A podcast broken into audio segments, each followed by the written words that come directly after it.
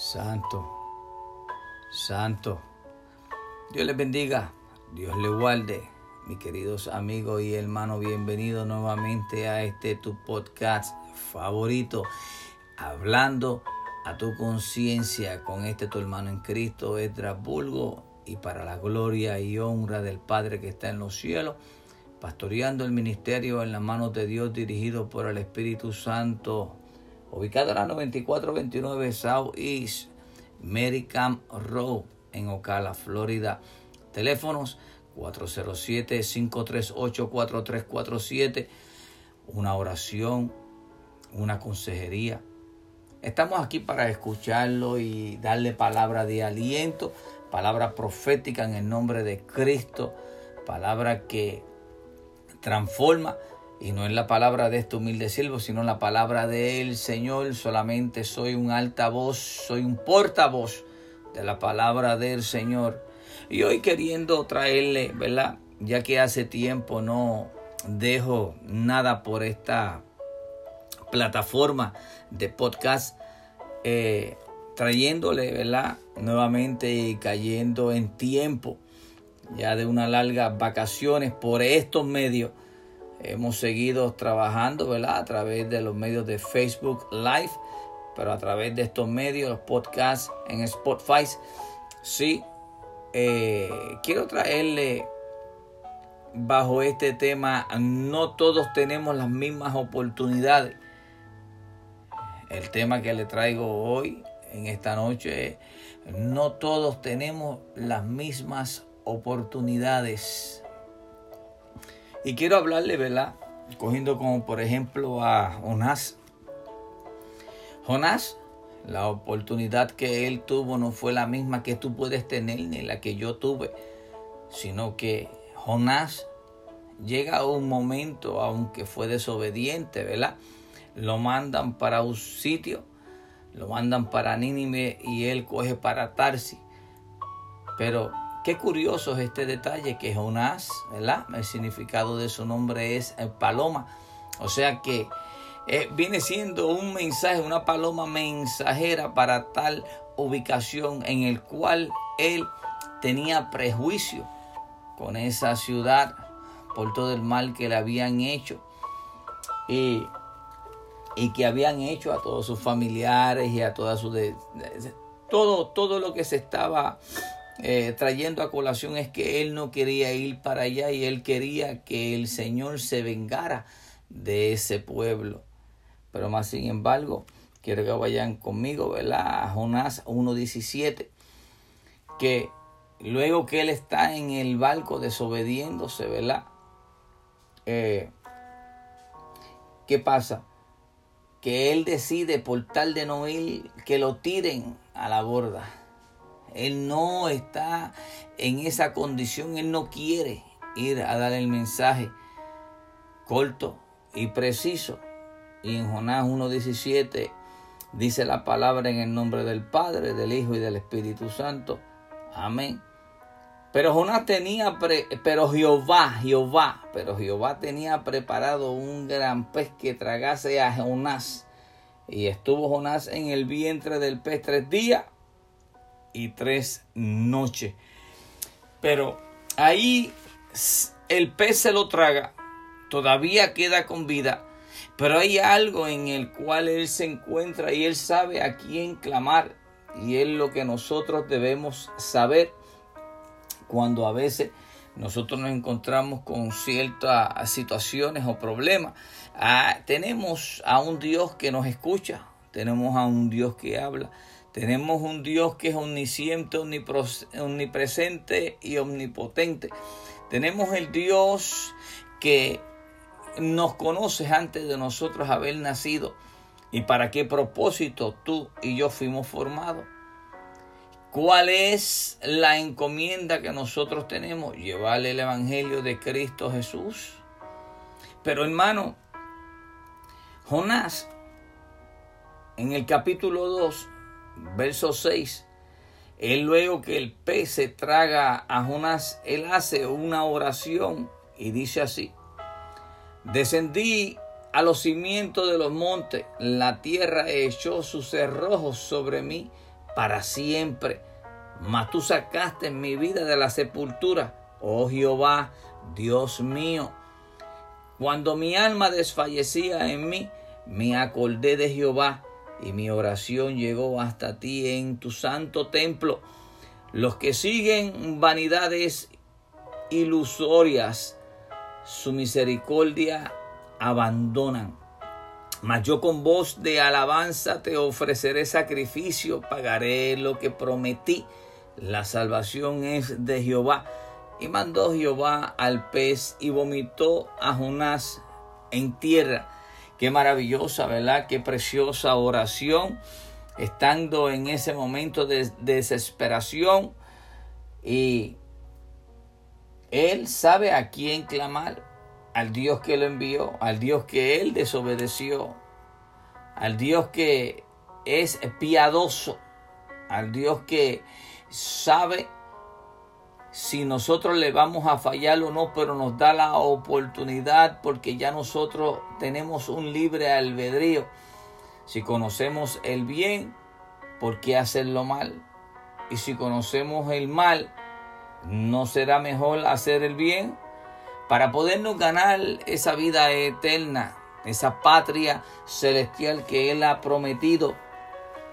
Mira, luego hay una situación, ¿verdad?, en el cual se encuentran algunos de los fariseos, ¿verdad?, y maestros de la ley que le exigen a Jesús que les dé señal, pero más sin embargo, ya habiendo acontecido esto y ellos sabiendo de ese de esa situación que había pasado porque ellos usualmente los sábados, los días de reposo, se encontraban en la sinagoga y estudiaban la palabra del Señor y esta escritura adicional de que la información había ido de generación en generación y todos ellos conocían, más esos maestros y fariseos le hacen esta pregunta y mira cómo contesta Jesús en Mateo 12:38. Entonces respondieron algunos de los escribas y de los fariseos diciendo, Maestro, deseamos ver de ti señal. Él respondió y les dijo, la generación mala y adúltera demanda señal, pero señal no le será dada, sino la señal del profeta Jonás.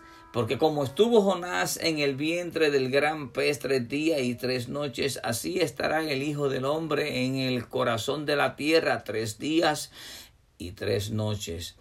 Los hombres de Nínive se levantarán en el juicio con esta generación y la condenarán porque ellos se arrepintieron a la predicación de Jonás.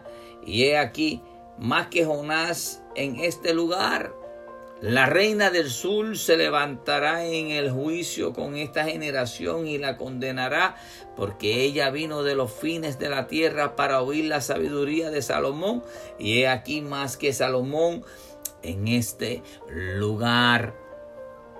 Mi querido amigo y hermano, qué maravilloso es cuando ya nosotros Sabemos quién nos llamó, quién nos está dirigiendo, qué nosotros estamos haciendo para formar parte del propósito o parte del reino de Dios en esta dispensación, en este tiempo y que, ¿verdad?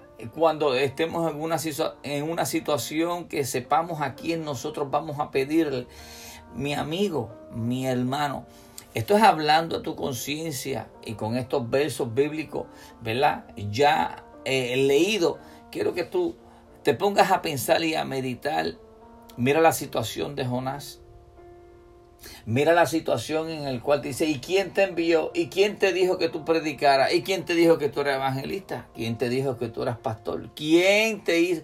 El Señor ha puesto en los corazones de personas para que te vayan poniendo en ciertos niveles para que el nombre de Cristo sea glorificado. Lo que el impío o lo que el incrédulo cree que Dios no puede hacer, Dios lo hace, Dios mueve a quien Él le dé la regalada gana, porque ese es Dios. No podemos preguntarle a Dios por qué, no podemos preguntarle el motivo, la razón o la circunstancia por el cual Él hace las cosas, sino que Él es Dios y Él hace las cosas como Él quiera. Hay un propósito a, todo esto y es que Él se quiere glorificar en tu vida así como en mi vida, así como en la vida de tu hermano, tu padre, tu abuelita y todas esas personas que en realidad no conocen al Señor, pero sí tienen un cierto temor y saben que existe un Dios, pero en realidad conocemos al Dios de Abraham, de Isaac, de Jacob, Conocemos al Dios que sacó el pueblo del cautiverio en el Éxodo y que hizo que el mar rojo se dividiera y que ese pueblo incrédulo ingrato pasase en seco. No, hermano, tenemos que saber a qué Dios le estamos sirviendo. No es ir a la iglesia y decirle un gloria a Dios y aleluya. Hermano, moraleja de todo esto, que este humilde siervo le quiere decir es que recordémonos hoy que Dios existe y que está a las puertas recordémonos hoy y hagamos algo al respecto. Vamos a arrepentirnos porque no te voy a decir la predicación de Jonás que él pasó y era un y era un tránsito, era un tiempo caminando de tres días y Jonás estuvo proclamando dentro de 40 días Nínive será destruida hasta que esa profecía, ese clamor llegó a los oídos del rey y el rey puso ayunar hasta las vacas y hasta los niños que estaban mamando. Hermano, hoy en día no espere que eso va a suceder ni por un mandato, porque ya el mandato está hecho. Depende de ti, ya que tú tienes el libre albedrío de tú saber que Dentro de poco viene Jesucristo. Dentro de poco sonará la trompeta. Dentro de poco, si no estás preparado, tú te vas a quedar. Porque el Señor viene para buscar una iglesia. Una iglesia sin manchas y sin arrugas. Así que, ¿por qué te voy a predicar que de, donde desde 40 días este pueblo será destruido? No, sino que te digo que Cristo viene pronto, que te arrepientas, que te reconcilies con el Señor, que te bautices y que des por gracia lo que por gracia tú has recibido. Las cosas viejas pasaron, he aquí todas son hechas nuevas.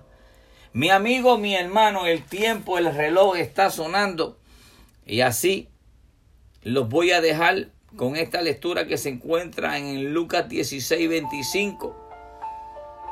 Cuando ya no hay oportunidad. Recuerda, cuando ya no hay oportunidad, lo quiero llevar a este pasaje bíblico porque este es el pasaje en el cual te habla de Lázaro y el rico. Porque acuérdense, el rico, mira lo que dice la palabra. Pero Abraham le dijo, Hijo, acuérdate que recibiste tus bienes en tu vida y Lázaro también los males, pero ahora este es consolado aquí y tú atormentado. Nosotros queremos ser atormentados. Nosotros queremos quedarnos cuando Cristo venga porque Él viene. Aquí no hay duda. Él viene y viene ya por su iglesia. Yo quiero ser parte de esa iglesia y quiero escuchar ese sonido de la trompeta. Yo me quiero ir con él. Y por eso hoy en esta noche te digo, hablando a tu conciencia, que recapacites. Una tuvo una oportunidad, pero puede ser que tú no la tengas. Yo tuve una oportunidad varias oportunidades, pero hoy he venido a los pies de Cristo y quiero ser partícipe del propósito de Él. ¿Tú quieres ser parte del propósito de Él? Oh, hermano, arrepiéntete, convertido, arrepentido, porque el reino de Dios está a las puertas. Hermano, Dios les bendiga, Dios les guarde. Recuerda que cualquier pregunta, quieran una oración, quiera consultar por la palabra del Señor, quiere hablar con una persona y que esa persona en realidad se vaya por la palabra del Señor, estamos a su disposición en el 407-538-4347. Mi nombre es el Pastor Letra y para la gloria y honra del Señor, si estás ubicado aquí en la Florida, estamos ubicados nosotros en Ocala, en la 9429 South East American Road, aquí en la ciudad de Ocala. Bendiciones.